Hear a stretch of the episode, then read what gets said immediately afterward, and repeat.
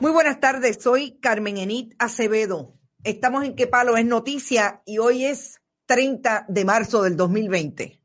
Y tenemos en línea telefónica al representante por el Partido Nuevo Progresista, Juan Oscar Morales, presidente de la Comisión de Salud. Hemos querido empezar este programa hablando con el representante porque es la Cámara de Representantes hoy la que tiene como facultad investigar los asuntos que están ocurriendo en el Departamento de Salud a raíz de que la doctora Concepción Quiñones del Hongo dijera todo lo que dijo y más en el fin de semana con relación a las pruebas del coronavirus, a los asuntos en salud sobre las contrataciones, es mucho. Y con el representante queremos hablar precisamente de lo último que ha salido y es que aparentemente Mabel Cabeza Rivera, quien estuvo en el Departamento de Salud hasta esta mañana, por lo menos en un destaque, estaba en la fortaleza, pero su plaza o su contrato como empleada de confianza era en el Departamento de Salud. Queremos hablar con el representante de lo que está ocurriendo allí y cuál es la vinculación aparente que está denunciando el doctor eh, Cabanillas, Fernando Cabanillas, con relación a unos medicamentos que se perdieron durante el huracán María. Buenas tardes, representante. Muy buenas tardes, Nick, y buenas tardes a todos los que nos están eh, sintonizando en la tarde de hoy. Representante, lo último, vamos a empezar con lo último. Usted ha tenido información, porque ya veo que ha reaccionado de alguna manera, a lo que el, el doctor Cabanillas ha dicho que ocurrió en octubre del 2017, a unas semanas del huracán María, con relación a estos medicamentos que se gestionaron por parte del doctor Cabanillas y su personal, incluida una hija, y el Departamento de Salud quedó en recibirlos precisamente de la mano de estas personas en Houston, Texas, en el aeropuerto internacional, y se los iban a entregar a Mabel Cabeza y una persona de nombre Yolanda Huertos. ¿Qué sabe usted sobre eso al día de hoy? Eh, mira, eso es parte de la información que nos ha llegado a nosotros en estos días.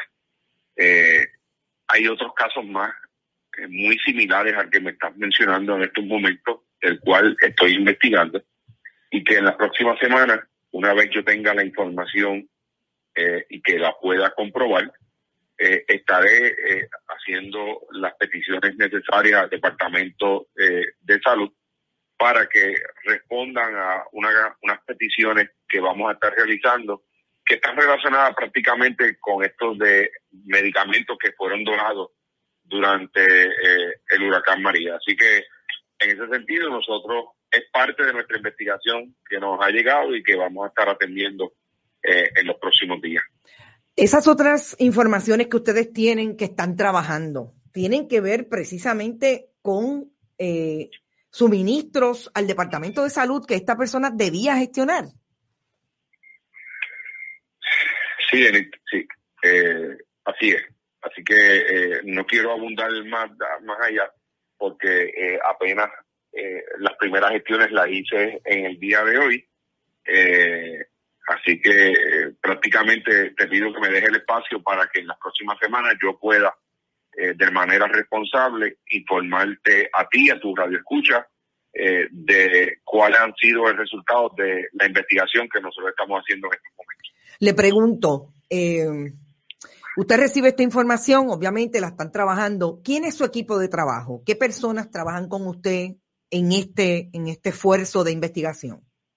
Yo, yo tengo un equipo de trabajo en la Comisión de Salud, una, una licenciada, eh, otros ayudantes y un personal clerical que todos están desde sus casas eh, trabajando en este esfuerzo y haciendo investigaciones desde nuestros hogares, eh, porque a pesar de que estamos en medio de una emergencia, esta situación que está viviendo, esta, estas alegaciones que hace la doctora, ameritan de que nosotros podamos realizar una investigación y es por eso que en el día de hoy eh, nosotros emitimos una comunicación al secretario de salud para que antes del miércoles eh, le pueda suministrar a esta comisión una serie de documentos que hemos requerido Eh, esa es la primer, el primer requerimiento que sale en el día de hoy, no va a ser el único.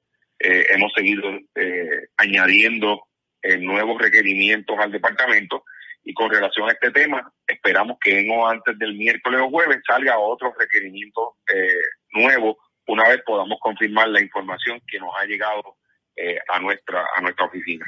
Bueno, yo debo entender que cuando usted me habla de requerimientos de información al departamento, obviamente todo está relacionado con Mabel Cabeza o hay otras personas que pueden estar involucrados en, esta, en estas informaciones.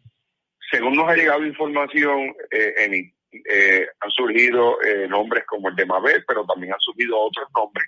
Así que nosotros, ¿verdad? Lo que queremos es verificar que en el Departamento de Salud se hayan hecho las cosas correctamente. De no ser así, eh, puedes dar por sentado de que nosotros vamos a estar haciendo eh, los referidos pertinentes y obviamente con la documentación eh, necesaria que compruebe que no necesariamente se realizaron eh, las cosas de manera correcta. Así que nos sigue llegando información, la gente sigue cooperando.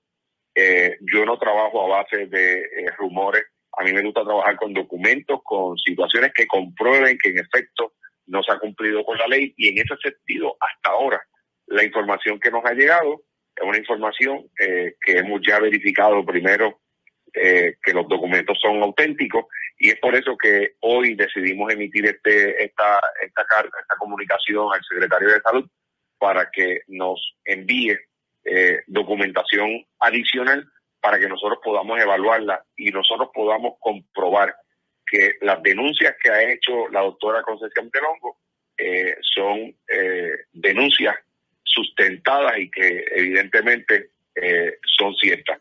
De no ser así, también lo vamos a decir. Oiga, en términos de información, la compañera, colega periodista Melissa Correa dio un adelanto de una información eh, ¿Te está gustando este episodio?